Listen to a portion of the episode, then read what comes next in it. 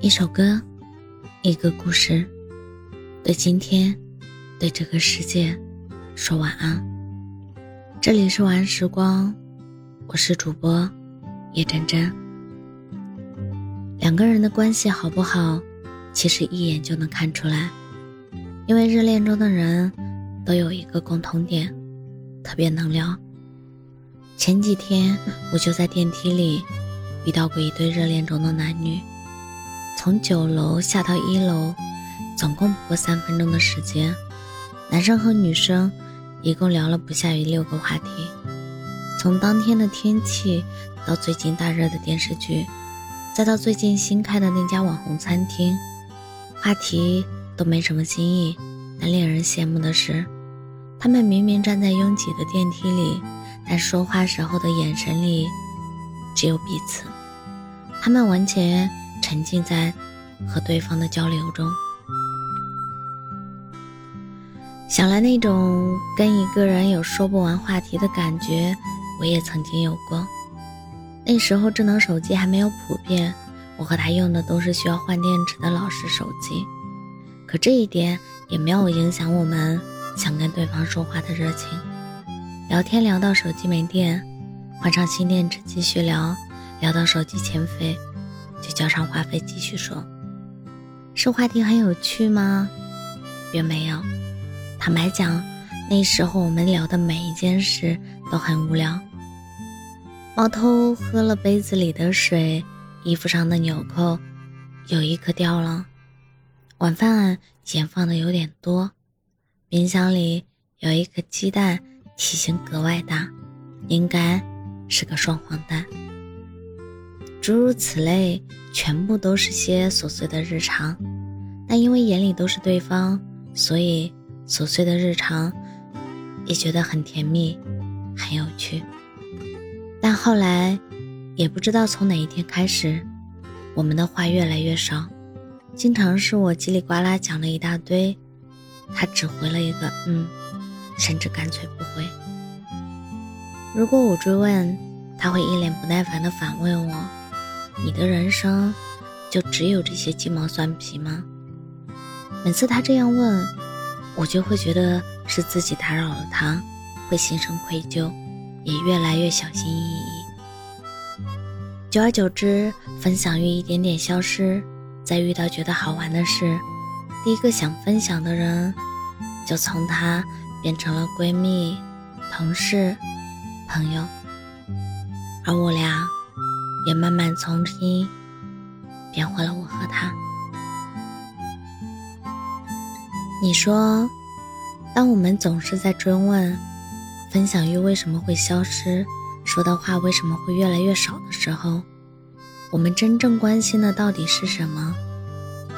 前段时间我在小区里散步，偶遇了一对老年夫妻，他们走在我的前面，手牵手遛着弯儿。我听见爷爷跟奶奶说，最近报的那个老年大学，过几天要组织一个书画活动，每个人都要出作品。爷爷听了，立马说：“你的手一画肯定是第一，你年轻的时候就很厉害。”奶奶开心的笑个不停，随口又问爷爷：“当天跟小区的大爷们儿。”象棋的战绩，接着又从这些事聊到孩子们，聊到邻居们。有人说，两个人在一起久了，生活就会慢慢重叠，没了新鲜感，自然就没了分享欲，爱也无从谈起。但那天看着两个老人一句又一句的聊着家常话，我突然明白了，让分享欲消失的。不是选的话题不够新鲜，而是那个听你说话的人还对不对？所有的关系都一样，只有对方从心里认可你、喜欢你，才会愿意倾听你、理解你。不是分享欲消失了，爱才消失，是爱先没了，分享欲才没了。回想起我和初恋相爱的全过程，我才发现。我们从无话不说到无话可说，变得不止他，还有我。以前他为了赢一局游戏熬夜做攻略、写笔记，我觉得那很有意思。后来我却嫌他不务正业。以前我总觉得他大谈理想的样子很酷很潇洒。后来我不止一次的问他：“你能不能现实点？”我还是那个爱碎碎念的我，他还是那个长不大的他，我们都没有变。但我们对对方的需求变了。曾经我们希望对方是最好的自己，后来我们却总盼着对方成为最合格的伴侣。爱到最后，感情成了这段关关系里的装饰物，身份和规则却后来者居上，成了最重要的东西。好遗憾啊！爱情的开始那么美好。我们甜蜜上头，有说不完的话；爱情的结束却又那么的无奈，我们近在咫尺，无话可谈。理想和长大都是好东西，但以后我不想让他来决定我的爱情了。以后我只想找一个能陪我一直说话的人，能听我的碎碎念，也愿意对我碎碎念的人。每一件小事，我都想与你分享。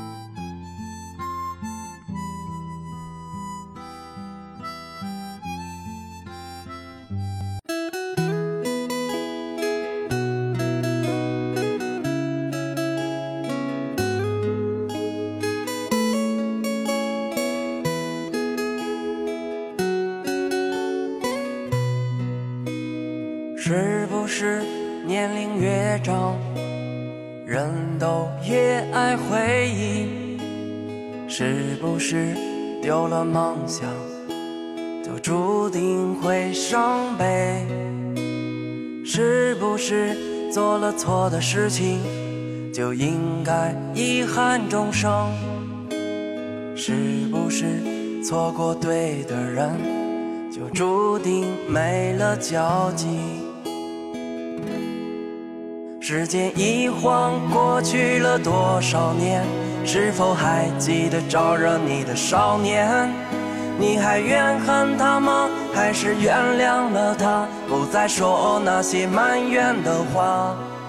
时间一晃又过去了多少年？是否那些情感都已看淡？我们将和好吗？如果有生之年，我们还能遇见。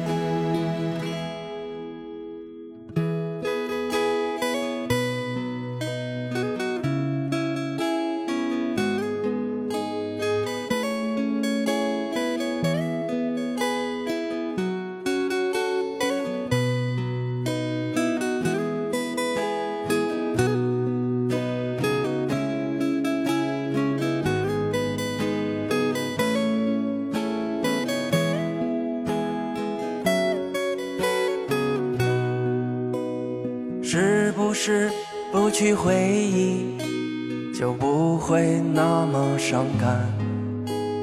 是不是坚持梦想，就不会那么伤悲？是不是说出抱歉，就不会遗憾终生？是不是去找他？就不会成为平行线。时间一晃过去了多少年？是否还记得招惹你的少年？